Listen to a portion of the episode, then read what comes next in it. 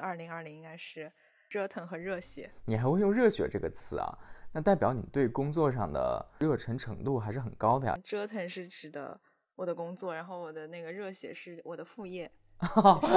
副业是热血，没有用在主业上。原来是我现在把我的职场当做是一个戏剧舞台，我就是一个演员，我就是演员。比如说，我会说，哎，这次的周报你们的表演主题是什么？我的同事就会跟我 说，注意你的言辞，你应该说。我们这次展示的主题是什么？一大早去坐那么人潮拥挤的地铁，你被挤成一个肉丸子，真的，你就是一个移动的肉丸子。你就从 A 点被移动到公司去，你作为一个肉丸子，你坐在你的工位上，就好像进了一个蒸炉，转转转转转，慢慢你就变熟了。请问你哪里突破了？我的突破就是，我现在的生活就是之前我觉得最不可接受的生活，但是我接受了。你是突破了你的下限，这也算突破吗？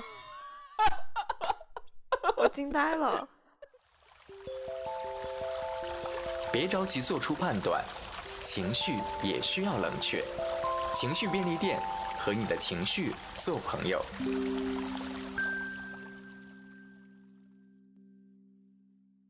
大家好，我是十月 October。大家好，我是失踪已久的双双 Double。我们今天录制的时间是二零二零年十二月二十七日的星期日，下午十四点十五分。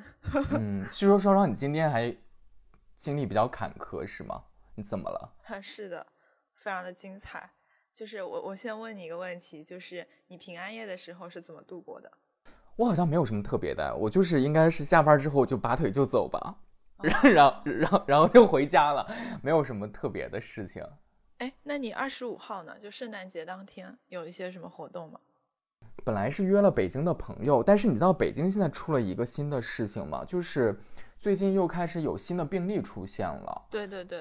然后我的那几个好朋友就是在顺义区，所以呢，就弄得特别的尴尬。我们本来在周六是想做一个就是那种五六个朋友那样的一个小的聚会，会准备我们去年的那个。圣诞交换礼物的那样那样的一个环节，对，能有个朋友相聚的一个很好玩的一个仪式，但是就因为疫情的原因，其实这些聚会就完全都取消了。嗯，好可惜哦。你的圣诞夜是有什么特别之处吗？啊，就是我在圣诞节当天，我得知了一个消息，就是我爷爷去世了，我就那天晚上过得非常的。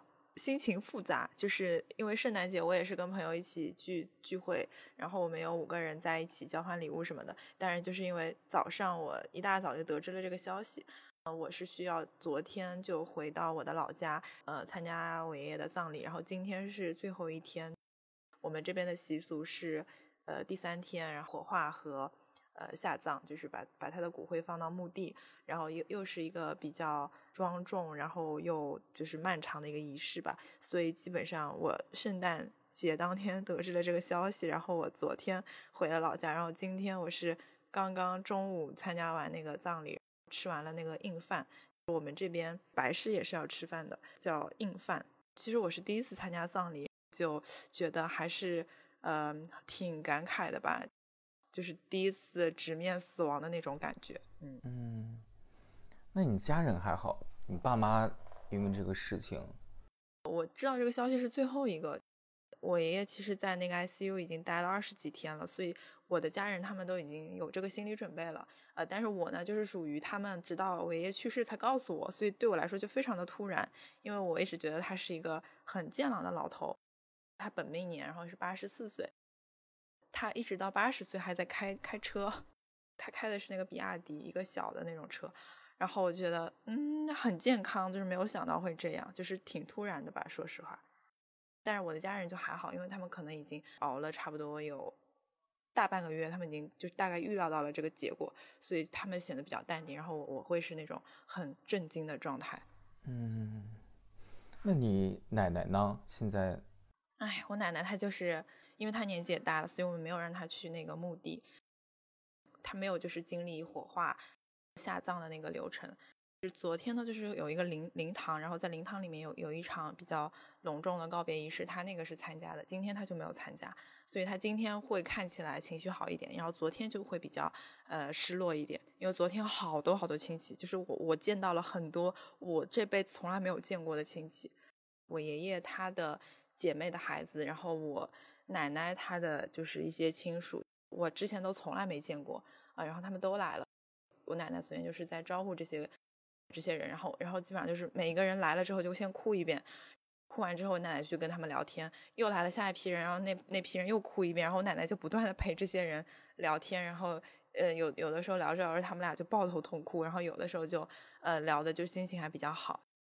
这个跟来拜访的人是什么什么人也比较有关吧。总之就是，哎呀，这两天我大概就是和这种呃亲人告别是非常正式的一种最直接，然后也是最悲痛的一种告别吧。就是我看太多了。我看了好多好多人都过来送送他，然后祭奠什么的。唉，嗯，还有一个多月是春节，等于有一个相对长点的假期，就现在只能是在那个假期的时候再回去多陪家人一些了。是的，是的，这个事情就是会让我也就是认识到，可能我们真的是已经老了，因为我的爷爷奶奶和外公外婆都是健在的，呃，现在就是我爷爷走了。就是我之前还觉得我自己很小，哎，我一直都这种心理状态，觉得三代同堂嘛。现在就是会觉得说，哦，其实他们已经很老了，我其实也不年轻了。可能这种死亡会加剧我的这种呃心理认知吧。以前我会觉得我可以很任性，但是现在觉得，哎呀，我也会思考说我奶奶她呃现在一个人生活，她该怎么办之类的问题。就之前我可能不会想这些。嗯，哎，你爷爷是突然之间就。他是之前，比如说是因为有什么病症吗？他非常的神奇。他这次去医院看一个比较小的疾病，就是他的那个脚上肿了，然后可能是发炎什么之类的。本来是去挂水，然后没想到他去了医院之后，就突然就是就什么心肌梗塞什么之类的。他的心脏突然就衰竭了，心脏有那种衰竭迹象以后，就直接进那个重症监护室要去抢救。然后抢救呢，就会发现他很多的内脏器官都已经衰竭了，因为他抽烟抽的很厉害，然后他的什么肺也不太好了啊，然后然后就是什么肝脏好像也不太行，就反正哪哪都有问题。然后最后抢救就是一直待了二十几天在那个病房。就也没有抢救成功，而且我我我爷爷还不不认为自己身体不好，他觉得他自己身体非常好，所以他在最后的这这这段时间他不肯配合治疗，医生让他躺在床上要打打针什么吊水什么的，然后他就他就把针管 拔了，然后他要自己跑出去，他也不肯在病床上就是用什么尿壶，他要自己下床上厕所什么的，然后就非常的折腾，所有的那个医生护士就十二万分的精神看着他，然后最后只能绑在床上。然后他他就非常的任性，觉得说医院要害我，我不要在这儿待着了。然后他就是拒绝治疗的状态。二零二零年，这都已经快到年底了，结果你突然遇到了一个这样的事情。是的，非常的突然，而且我家里人就是真的是到最后一刻才通知我的。嗯，好的，那我们就回到我们的二零二零这个年终的一个复盘吧。对，就是聊完了这沉重的一趴，我们还是。回顾一下过去，然后展望一下未来吧。嗯，我想问问你，如果说要用一个词语去概括二零二零，你会用什么词语？然后你也可以用两个。我的二零二零其实也还算简单，有两个年初的词，到年尾发现还是就是离职跟北上，这可能就是今年我最重要的一个人生经历了吧。我今年比你更夸张，我我是一年两跳，我今年跳槽两次。是，如果是要我来概括的话，我的二零二零应该是折腾和鸡血或者热血吧，就是折腾和热血。你还会用热血这个词啊？那代表你对工作上的这个热忱程度还是很高的呀，听起来。嗯，没有，就是可能折腾是指的我的工作，然后我的那个热血是我的副业。副业是热血，没有用在主业上。原来，对对对，我们就先聊工作好了。就是你觉得你的工作是怎样的一个状态？一整年？嗯，我觉得到年底，我的工作心态发生了一个很有趣的一个变化。嗯哼，这个变化其实是一个我在自我说服的过程下接受的一个心态的一个调整。咱们俩的工作其实跟内容还是有相关性的，尽管它可能不是最一线的一个生产者，对吧？嗯，但是其实它还是在围绕媒体、围绕内容在做的。但我新的这个工作，可能我在刚开始接触的时候，我一直有个心态调整不过来的点，就是在于我会觉得，那它既然是一个内容工作，我是一个内容工作者，所以我对我做的这个工作的内容会有一定的洁癖。啊，我知道你对内容有要求。对我，无论是对于选题，无论是对于嘉宾的选择，无论是对于这个节目的品质，方方面面，现在想想，稍微有一点点理想化的这样的一个倾向。然后在这样的一个心态下工作，你会发现实际情况又不能够达到你的这些如你所期之后，它就会有落差嘛。那个落差感是让我会觉得特别拧巴的。我就觉得那这个工作是不是就不适合我？因为我也来这儿没有多久，所以其实前六个月既是一个实习期，所谓的也是一个我自己在跟这个工作在在较劲的一个过程。但我最近突然之间我就扭转了这个心态了，哇哦！然后我现在就突然想到说，有些时候工作确实就是工作啊！你终于想明白了，对，就千万不要把自己的理想和工作绑定在一起，这个会非常可怕。我就没有特别的想要把我自己所有对于内容的期待、追求，对对对，我觉得你没有必要一股脑的全部都让你工作的这件事情去满足。嗯，对。那如果你有这些热忱的话，像你讲的，你把它放在了你的副业当中，那我想说，就好像我们录这个播客，它其实也是一种内容的输出。如果你真的对内容有想法，你有一个自己想要营造的一个精神世界，那你就放在另外一个事情去实现就好了。你干嘛还要强迫把它绑在工作当当中去实现呢？是的，所以其实我觉得你真的是一个很。理想主义的人，就十月真的非常的怎么说？就是对待工作，我觉得他非常的天真，然后 听起来就不像个好词儿，就是一个很很天真的状态。我觉得工作它只是一个职场，我是一个非常把自己定位成一个打工人的这样的一个心态去工作的。我今年也会有有一些工作上的一个想法的改变，因为我我今年跳槽两次嘛。为什么会跳槽两次？肯定就是说明我是对这个工作不满意的。那第一次跳槽是当时是在疫情期间，我是云离职和云入职的，进入了一家互联网的大厂。呃，然后呢，就是大厂非常的工业化和流程化。我刚进去的时候觉得说，嗯，很正规或者怎么样的，但是我就很快会意识到，我没有办法忍受一个螺丝钉的一个工种。所以我第一份工作是因为觉得。呃，他对我的消耗太大了。然后第二次跳槽去了一家上市公司，就是我现在在这家公司。但是我说实话，我刚入职的第一个月，我又很失望，我又想跳槽。就是真的真的，就是第一个月的时候，心态特别的崩。我觉得啊，天呐，就是我年初从一个坑跳到了一个大厂的坑，然后我又从大厂的坑跳到了一个上市公司的坑，就是一直在跳坑。我有一个朋友，其实他跟我一样的情况，他是去年，就是二零一九年，他也是。跳了两次，他就跟我说，其实跳槽是会上瘾的。你你如果说没有想清楚你自己要什么，你你这样子去，呃，用一些很主观的感受去判断一家公司，那没有一家公司会让你满意，你就会不断的跳槽。他就是因为一些原因，他就频繁的跳槽，然后他其实越跳越不好的那种感觉，他就劝我先苟一苟。我就想，好，那我就苟吧。真的，真的，我跟你说，因为我我确实就觉得说，我我已经没有，就是我在跳，我就太可怕了。呃，我当时还听说了一句话，叫做“四年三跳，直接不要”，就是说，呃，有一些互联网的大厂，他们会觉得你如果频繁的跳槽，候选人是一个有问题的人，就他们不会选择这样不稳定的。呃，求职者，所以我想了一下啊，如果我要再跳槽的话，我就是一年三跳。我的妈呀，人家四年三跳都不要，我一年三跳不是完蛋了？然后觉得说，哦，不行不行那我还真得苟着。然后所以我就苟着了。但是我觉得就是从这两次跳槽当中，我自己调整，也不是说调整吧，就是我认清了一个事情，就是呃，其实每家公司它都会有自己的问题的，就是不能不能说你通过跳槽就能改变。你的外在的环境，然后所以呢，只能改变自己。但是呢，我也不是那种自欺欺人的人，所以我就想说，OK，我就来盘一盘，我在这家公司能获得什么。如果说这家公司能给到我一些我在意的东西，那么我需要牺牲一部分我自己的时间或者精力或者自由，那那也是值当的。但如果说这家公司它其实给不了我什么我想要的东西的话，可以就是从一开始就想清楚这一点之后，就不要进这家公司，或者说那就更果断一点，直接跳槽。你还没有把那个社保公积金转进去之前，就立刻跳槽。这两种解决方案是可以去避免进去之后才想清楚说哦，好像这份工作不适合我。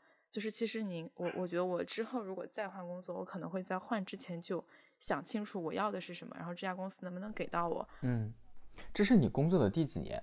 第四年，第四年。所以你完成了四年三跳的？不是不是，我我不是四年三跳，我算算我多少跳？呃呃，对的，四年三跳就是四年三跳。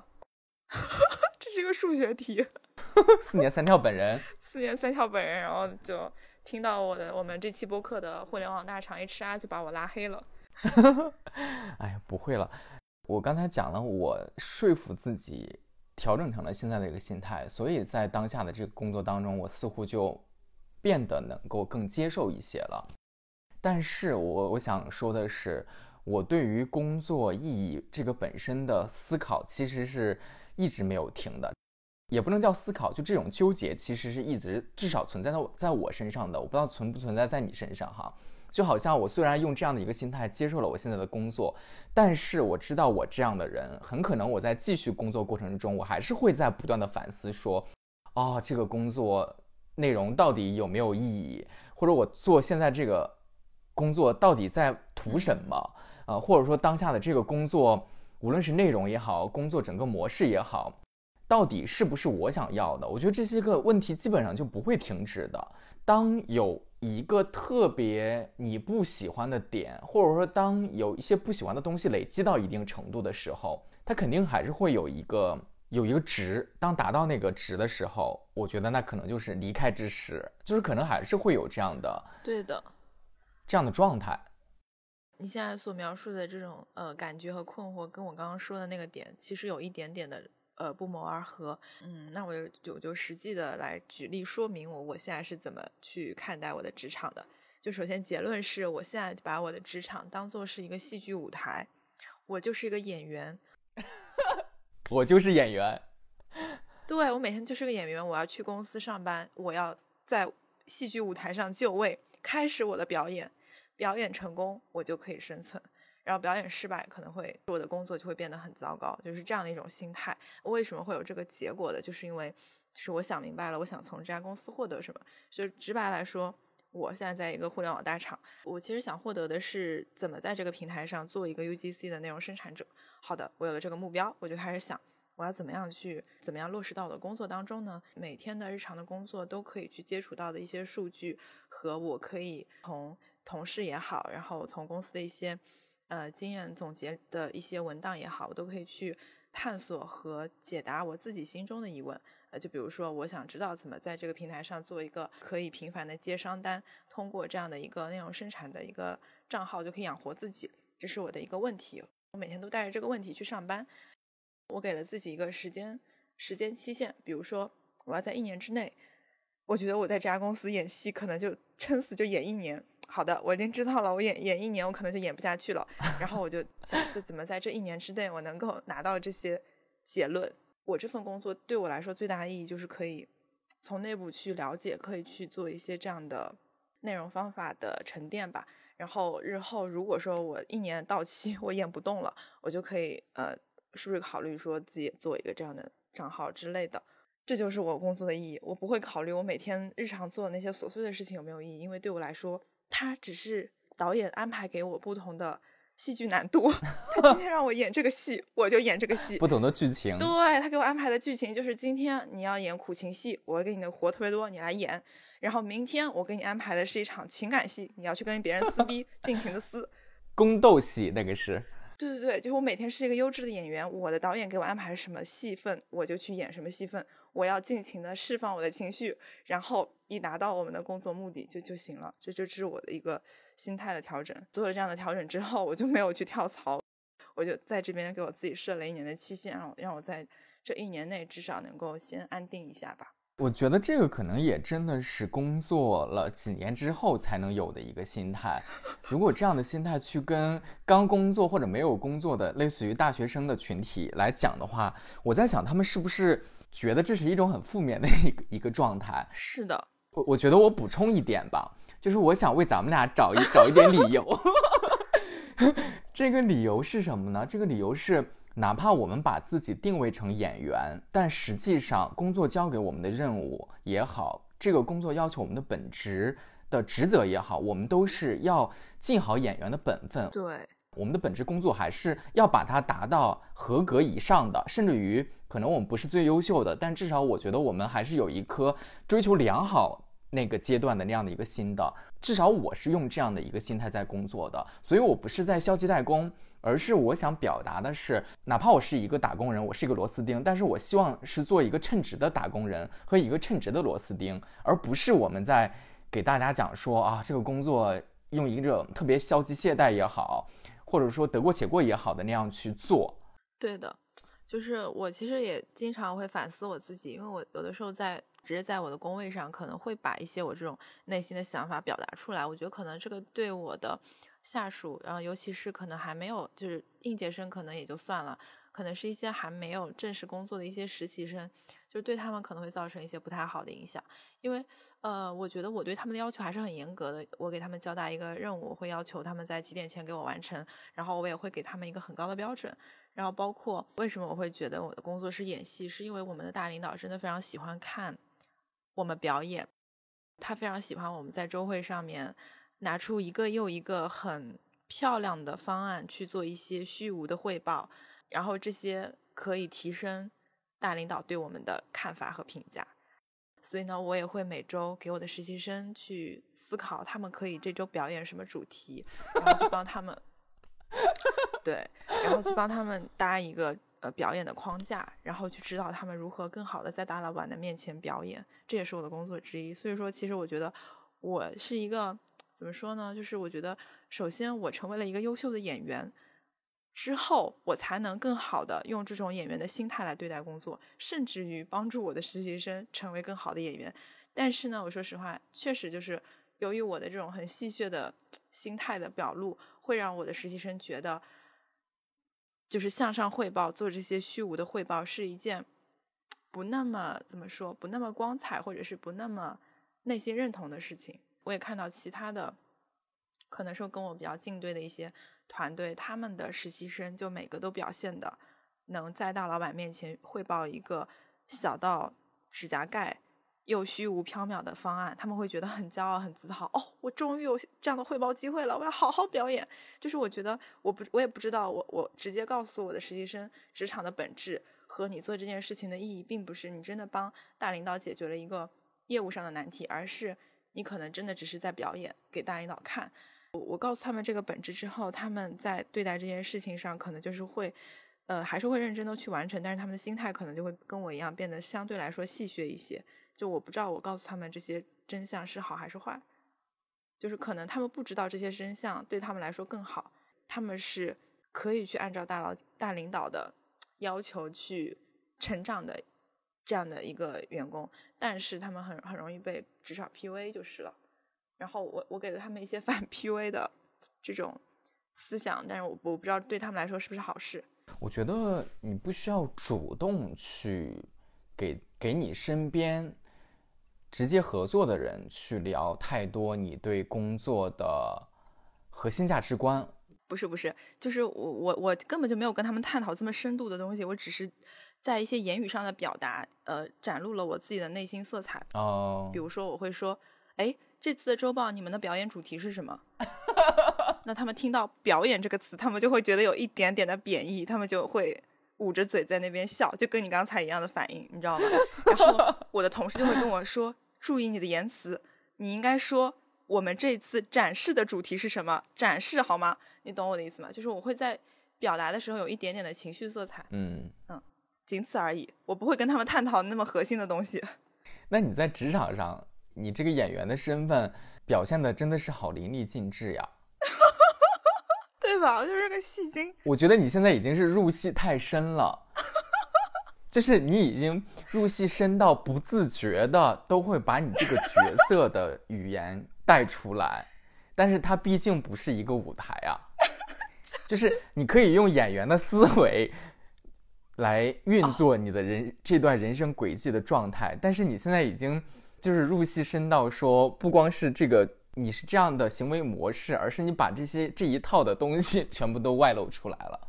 哎，我跟你说。我甚至还买了两本演员的自我修养，让我们的组员互相传阅，提升他们的演技。你有看吗？我看了，我觉得还挺有意思的，但我没有看完啊。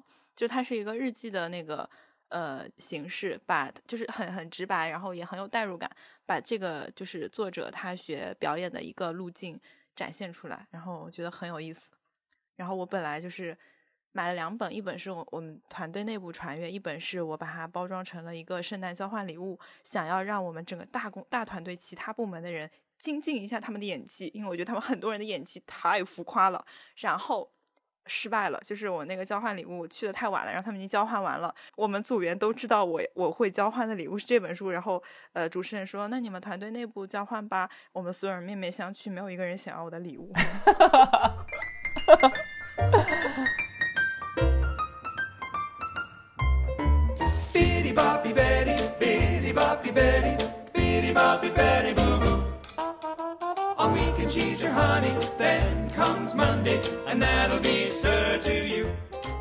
我们现在因为在聊工作，刚才其实聊了一些我们对于工作一些比较核心的一些个工作观上的一些个东西啊。但我觉得二零二零年对我来讲，也有一些工作方式的一些改变，就是我可以说一个特别。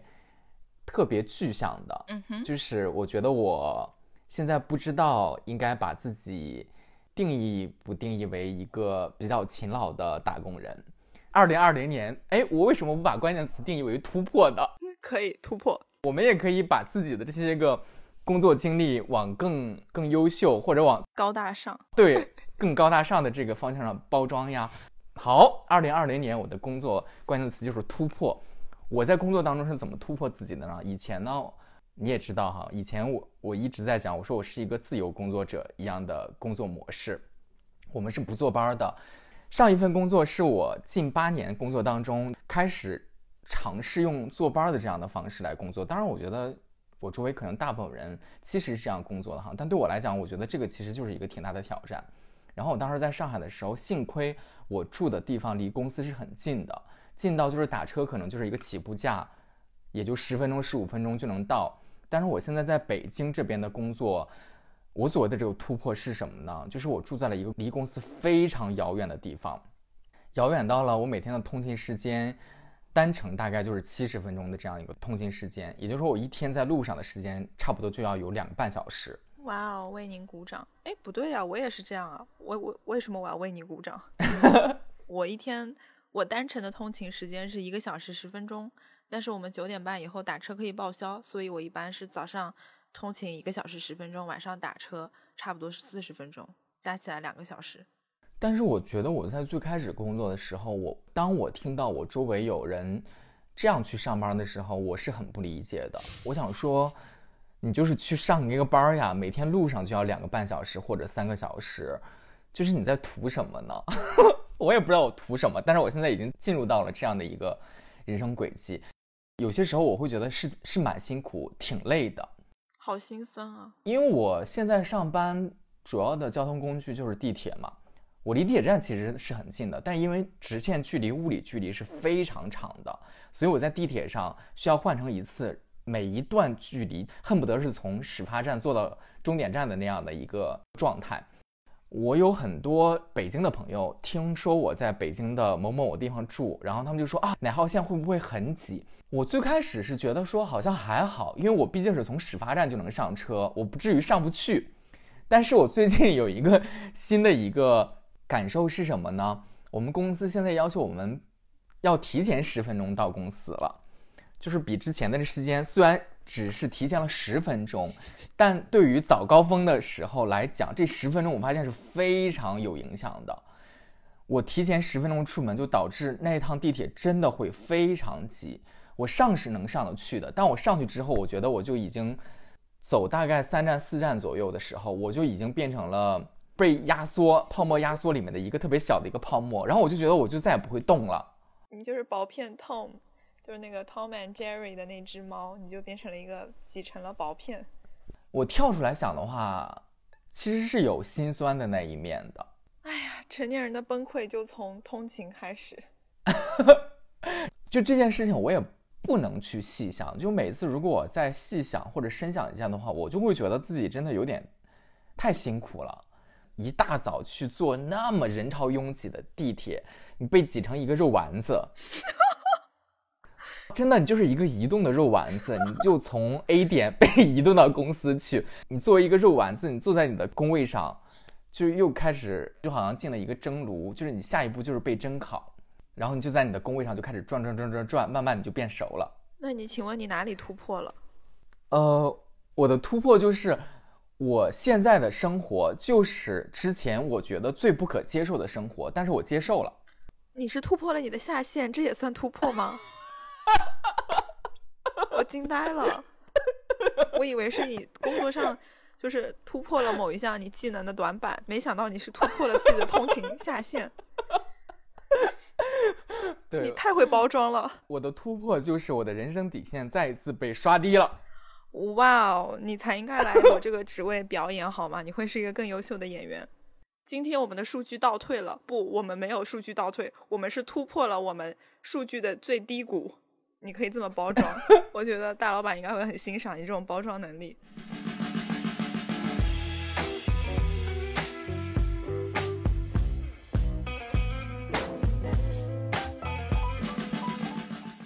我跟你分享一个好玩的事儿吧。其实它本来是应该在我个人成长篇跟你分享的，我直接提前我就打破我的原本的框架。好，是这样的，起因是我看了一篇文章，它的文章标题是“当一群高收入者决定不花钱：冒号住公司吃剩菜，前所未有的快乐”。看到这个标题，我就觉得哇，他是在说我吗？呃，因为我现在就是不仅实现了带薪拉屎，我还实现了带薪健身和带薪洗澡。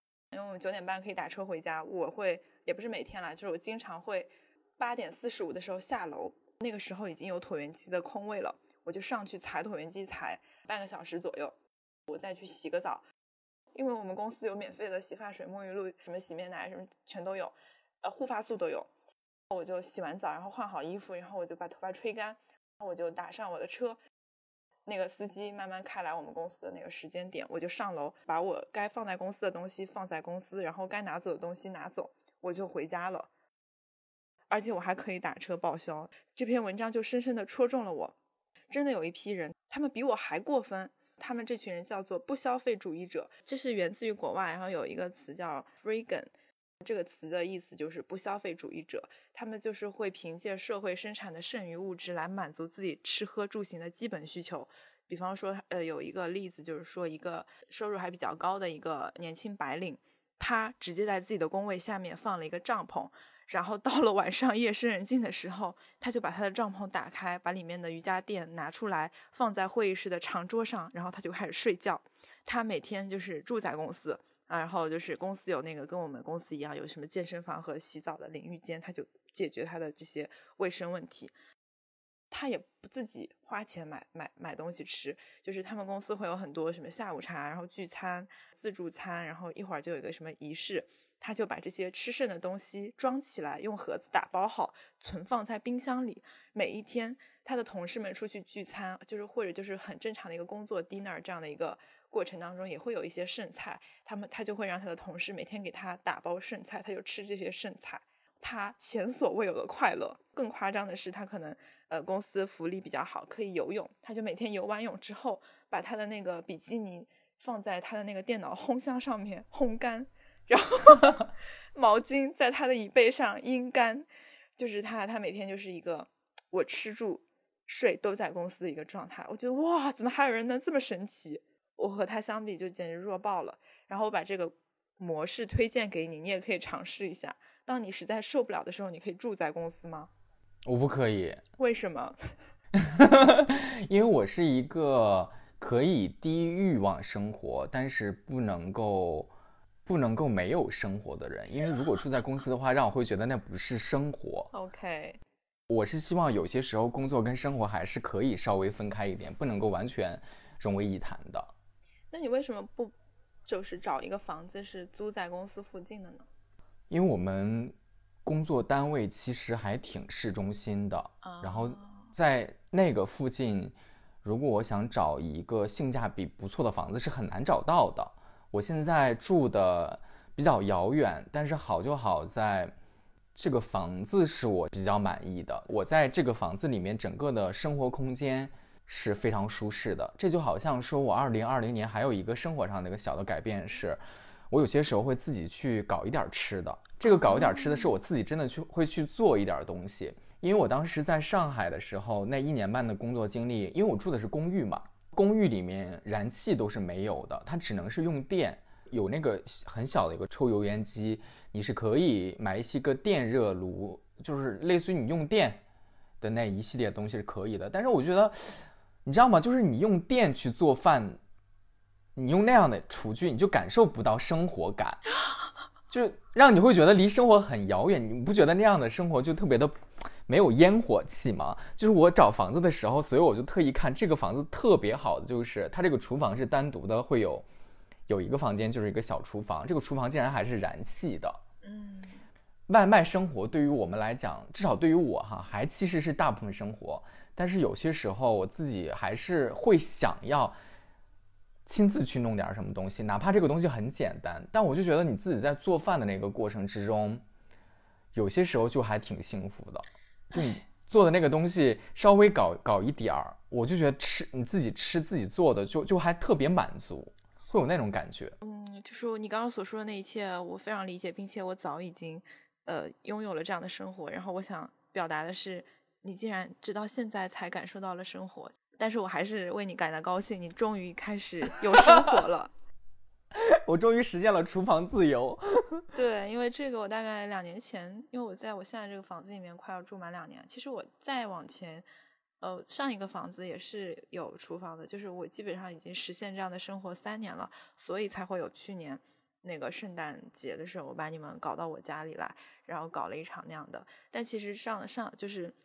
那个不太恰当，其实比较恰当的是那次我们中秋节吃螃蟹啊，那那个可能会更倾向于是，嗯，就完全不叫外卖，就是自己在家里做的吃的那种。嗯，我已经有这样的生活很久了，然后你终于才有了这样的生活，为你感到高兴，为你鼓掌。人生阶段吧，就是好像我之前在在上海的那份工作之前的那段工作的时候，其实也是也也也会有那样的时刻，但是。总的来说，我觉得之前的那一年半的时间，在我来看，就是完全是为了工作而工作的一个人人生阶段。哦、基本上，好像那一段阶段里面，我对生活的那个信号是被切断的。哎，可是当我们邀请你，比如说我邀请你来我家体验生活的时候，你你能有一有一丝丝生活的感感觉吗？会啊。那你那你今年还拒绝了我们的邀請？那我可是专门要从北京跑到上海去啊！为了一个聚会，会不会太拼了？我跟你讲，现在北京疫情，我们这一周全部都在接连的下发那个通知，嗯哼，所有的员工就是拒绝离京的。哦，那离京了会怎样吗？离京就是辞退啊！啊，这么夸张啊？我们公司管的真的是非常严的。哇哦，它有很多点，我觉得是你。的性格可能是完全没有办法接受的。你每天可能你作为演员，你只能表演一项技能，就是在翻白眼儿。真的，你来到这儿之后，我觉得你是你发挥不出你的任何演技的。啊，那我其实也很擅长翻白眼，我可以翻到很让人生气的那种程度。但这样我应该很快被辞退吧。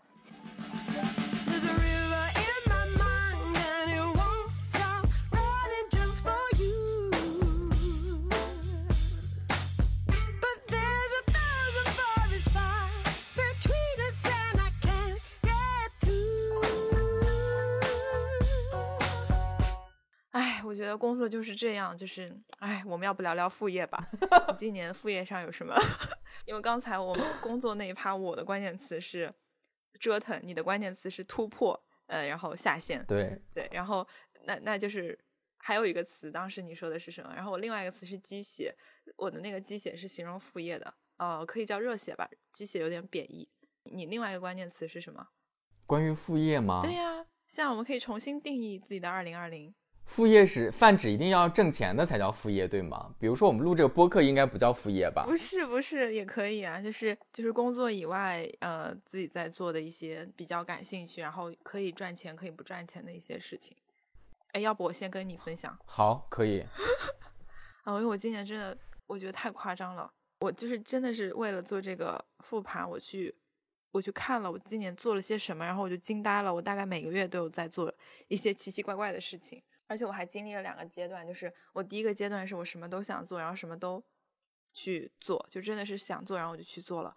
现在我的状态更像是，呃，我知道了哪些是我自己能做的，然后我就只做我能做的，并且是最高优的，就是这是一个完很大的一个转变吧。就所以我觉得我在工作上没有什么太大的进步，但是我在副业上进步还挺大的。你副业做了很多吗？是？嗯，对你今年年初的时候不是因为疫情嘛，然后。嗯，我那个时候在家待了很长时间，你知道吗？因为我上一份工作，呃，在线离职的，然后我下一份工作是在线入职的。然后你要想，作为一个作为一个离职的人，你是没有什么事情要做的，对吧？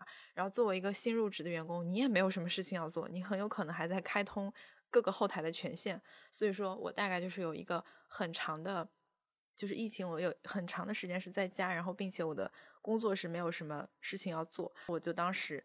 又有非常强烈的倾诉欲，关于我们的前公司，所以呢，我就呃写了一个知乎专栏，然后在四月份上线，呃，一直更新到五月份，然后基本上这个专栏就是它只有一定范围的反响，就是也没有说怎么火什么的，大概也就只赚到了一些小钱，但是这个就是一个很好的开端，它基本上奠定了我整个二零二零年的一个基调，就是疯狂的搞副业。然后我们那个情绪便利店不是也是四月上线的嘛，然后当时我们不是也非常的。雄心壮志，我们恨不得周更，我们每 就是三天两头，对，是不是？你你还记不记得？我们就三天两头在讨论选题。后来我们就商量说，我们就把这个作为一个爱好来做了。当然说，可能我们对它也有很多的期待，然后想做成什么情绪树洞，但是这个这个就可能没有那么能够，呃，立刻马上实现的。也是因为疫情，我当时后来回上海了之后呢，我们仍然不能出门，就仍然只能在家里。我跟我的室友的关系就像是，呃，我们平时一起搭伙过日子，但是到到了周末，我们就要自各自出去浪了。然后现在我们就变成了，就是当时在疫情期间啊，我们就变成了我们一个礼拜七天，我们每天都在一起。就是那个感情，你知道吗？就立刻升温了。然后这个时候呢，又有一个朋友，他去了一个视频平台，他没有在做美食品类，但是他就是去了视频平台。然后我就觉得，哎呀，好呀，我有内，我就是我有内部的人了，他可以就是跟我讲一讲什么什么样什么类型的内容可以做，什么类型的内容比较容易火。然后我就跟我的两个室友做美食那个博主嘛。呃，我们出第一期视频的时候，我们其实忙了一个月，就两个周末都在做做菜，然后拍视频，然后又花两个周末剪辑。反正就我们特别累，然后上线两期视频之后平平无奇，没有任何反响，然后我们放弃了。对我们很现实的，就是搞了一个月，就五月一整个月在搞。五月先上线了一期，然后六月一号又上线一期，没有什么成效，我们就放弃了。到了六到七月的时候，然后我又开始做那个儿童专辑了，就是我们之前不是还找过你吗？我就不说名字了，因为没有做起来。然后我们当时还差点，团队内部还觉得就是这个事情没有做起来，是不是嗯太草率啦，什么什么之类的，就是还团队内部闹了一些不开心的事情啊。后面就是这个六到七月的这个努力也没有什么成效，然后就嗯，就是又又又暂停了，你知道吗？就是经常性的开始，然后阶段性的暂停。然后八月呢，因为呃跳槽，我就真的是空窗了一个月，就那个月没有干什么。然后九月好。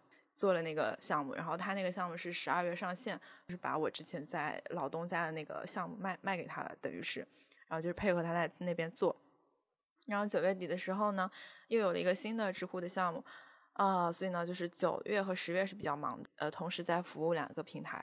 然后十一月的时候，我又开了下一个知乎的新选题，然后又在写新的稿件。就在这个月的时候，突然我们那个儿童专辑有一张还。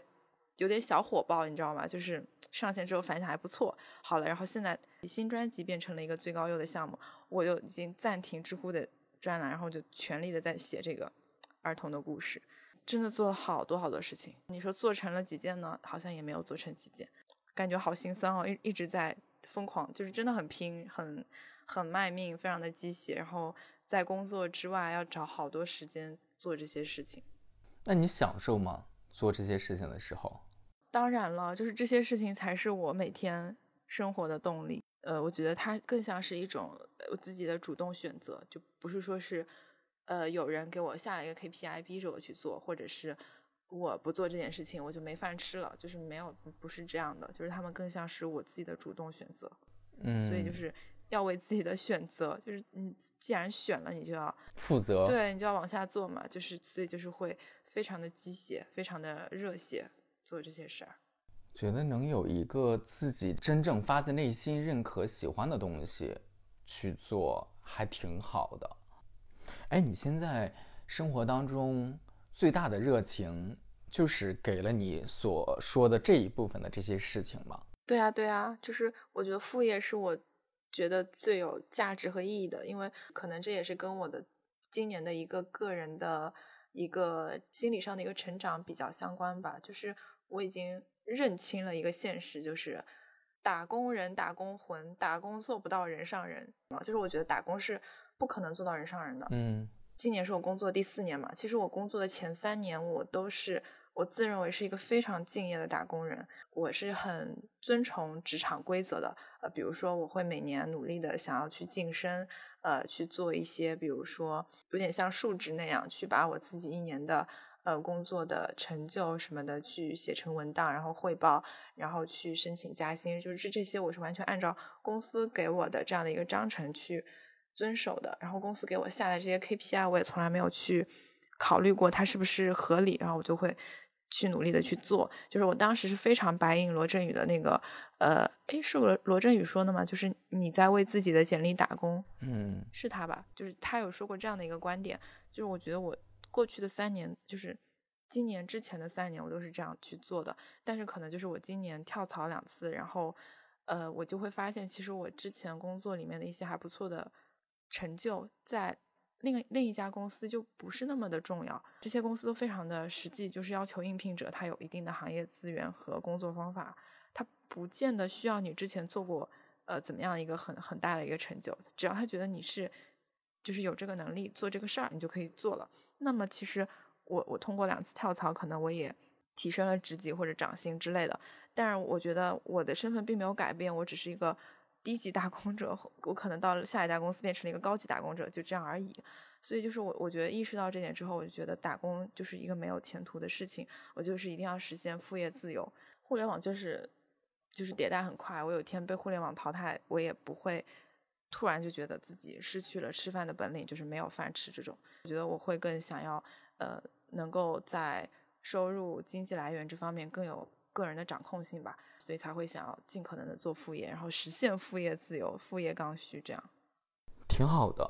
其实我有一个我自己的一个困惑，这个困惑听起来可能会很傻，嗯嗯，就是我的困惑是说，我发现我喜欢的东西基本上都是没有办法赚钱的，那我应该怎么样继续下去呢？好的，这个问题我跟我的同事讨论过，呃，就是是是跟我比较交心的同事，他其实在我现在这家公司。就很像我当时在我们那个老东家的状态是一样的。他在这家公司做了三年，他是一个应届生进的这家公司，然后他的薪资很低，他已经被这家公司 PUA 的很厉害。呃，基本上就是我们大老板不是喜欢表演嘛，我们大老板就会不断的给他很多很多的要求，然后让他都完成了，但是不给他晋升什么之类的。然后他就表达过，他其实也想。以后做一些自己喜欢的事情，但是呢，他就会踌躇不前，或者因为他觉得他自己想做的事情是不赚钱的，真的不赚钱。他其实已经做了，并且他做出了一点点的成绩，就是可能说，呃，在圈内是有一定影响力或者收获了一部分粉丝的，但是他仍然没有盈利啊，他就是只能是把它当爱好来做。那么我们后来，呃，只能作为一个参考吧。后来讨论出来的结论就是，呃，可以阶段性的曲线救国，是先去做。他擅长并且能赚钱的事情，但这个事情可能就不是一个他觉得很很喜欢或者是很理想的一个事情，因为我们可能就是比较喜欢研究这个平台的创作者怎么盈利嘛。反正基于他的观察，就是可能做某一种类型的内容是可以盈利的，但是这部分内容他不喜欢。但是呢，呃，为了能够以后有机会去做他喜欢的事情，因为喜欢的事情不盈利，他就需要在此之前让自己有一定的资本，可以这么任性。所以他现在考虑说，未来要开始做一些他能能做并且能够获得收益、实际带来经济回报的他不喜欢的事情。等做了这么几年之后，他有一定的经济实力，他再去用他积累的这些资源和。金钱去做他喜欢的，但是完全不赚钱，就纯消费的事情，这可能也是一种解决方案，但也没有那么完美，就是了。如果你要讲副业，我这一年的副业是很单调的，就只有这一个播客，但是我也没有把这个播客定义成一个副业吧，因为我理解的副业，它应该还是要具有盈利能力的。但坦率来讲，现在我觉得我做这个事情，它不具备这样的能力，但是这确实是一个我。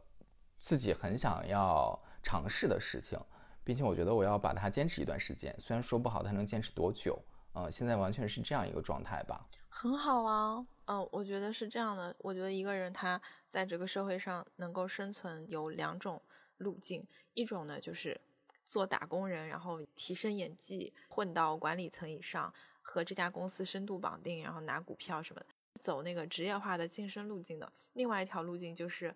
纯粹是呃做自己喜欢，或者是提升自己的技能，凭技术吃饭。咱们的播客就比较倾向于是第二种嘛，就是可能是我们有一个特定的一个内容的调性，然后或者是我们有一种内容的价值观在传输。那在做这件事情的时候，可能会有一些呃跟我们志同道合的人聚集在一起，之后我们可能力量更大了，可以去做一些不仅让我们自己感到开心，并且还能够盈利的事情。就是虽然可能暂时还没有，但是如果能一直坚持的话，我觉得也也算是就是提升个人技能，就是个人的 IP 影响力这种方向，就是也是一条路径，只是它可能实现的会比较慢一点。对，所以我觉得现在主业跟副业，在我当下的状态当中，就是主业像我们之前那一趴讲的，我会越来越觉得我更在意它的工作属性，我还是会按照公司的要求、工作角色所需要。完成的任务，我还是要把它完完成。与此同时，我觉得副业这一块儿，我自己可能会觉得，我花时间跟精力在现在这个播客上确实是比较多的，但是它是一个特别漫长的一个探索过程。现在我甚至于觉得，我们从四月份到现在，虽然也过去八个月了，上线节目来讲的话，其实也上线了很多期。我觉得我也是在慢慢的，好像是找到说我能怎样把一个。更可持续化的，与此同时我能够认可的一个东西，我其实也是在探索这个东西。我知道，就最近这两个月哈，比如说无论是我们的这个漂流瓶这个板块开启，还是说我试图找了几个我自己真的很感兴趣的，但是它可能会相对来讲比较小众的人，或者我们聊一些话题也好，到了某一个阶段，也许它就所谓的那个量变发生质变嘛。是的，它也也可能就会变成一个不同的东西，就或者我们。现在无法想象到的机会吧？对我从商业化的角度，我会觉得我们现在做的这些事情真的是很慢很慢，就是真的一点都不功利。说实话，就是因为视频的内容账号的经验来看，一个内容的产生和它的衰落，它整个生命周期是很短的，可能就是三年。那如果说在三年之内的第一年，如果说没有能够粉丝量起来，那它可能后续就。接不到上单，或者它就是停留在一个比较粉丝量规模比较小的一个状态，它可能就是一个赚一些小钱的一个这样的账号，然后可能我们从平台角度会定义它没有做成功。但是如果说我以这样的一些思考路径或者是一些模式去评估我们现在情绪便利店的话，我会觉得它真的一点都不功利。但是呢，我我后来也想了，就是如果说我们做这件事情有那么功利的目的，那他一定做不好的，因为我们连。做它的一个最初的那种热热忱都没有了，那什么去支撑我们把这这些节目一期期的做下去呢？所以我觉得，就是先把它当做爱好做，就只能是说让它慢慢的生根发芽，不能够要求马上就能够盈利。然后再退一万步来说，本来播客行业就没有那么容易盈利，事实上，对吧？这也是一个事实。所以如果说能够把它当做爱好来做，然后慢慢的去耕耘它，我觉得也是一件。挺快乐的事情。嗯，我觉得我这半年以来，如果你要说在所谓的这个事业上来讲，我觉得我最大的快乐来来源全部都是来源于这个播客。哎，某种程度上来讲，我其实还会有一点点那种自豪感。比如说，当我发现了一个选题，我觉得挺有趣的，然后我开始去联系当事人，看他是不是能够录音也好，或者接受采访也好，用这样的方式来参与到这个播客里面，我能够收到很多别人的回馈，那一时刻我其实就是是很满足的，就别人开始信任你，愿意把自己的故事也好，或者把自己的所思所想也好，就很坦诚的来跟你交流分享。愿意放在你你这个平台上来播，我觉得那个时刻其实还挺，就是很满足。虽然剪辑是一个很很枯燥，甚至于是很辛苦的一个活儿，但是就剪的还挺起劲儿的。然后我就 突然觉得那个东西还挺有意思的。然后你再分享出去，可能现在听的人倒是不多，但是哪怕有一点点回应的时刻，我就觉得挺好的，会有那种感觉。对的，这个我很理解的，就是。做副业，因为本身的诱因可能是一些爱好或者是一些你感兴趣的事情，那呃，它不是一个有人给你发工资或者有人在鞭策你怎么样鼓励你去做的，就是所以做副业是很孤独的，然后它也是很有风险的。其实很多时候很容易放弃的，或者就是很容易陷入一种自我怀疑的一个状况，就觉得哎，我做这个事情有意义吗？呃，这个事情我至今没有看到成效。但是呢，它和主业相比最大的不同就是它能够通过很多的方式给你一种及时的满足。如果说做这件事情能够从这些反馈当中获得这种正向的反馈，然后它就会变成一种动力，然后能够更好的做下去。还有就是，我觉得就一个人做真的太孤独了，就是一个人可以走得很快，但是真的是一群人才能走得远。这个也是我今年的一个体会。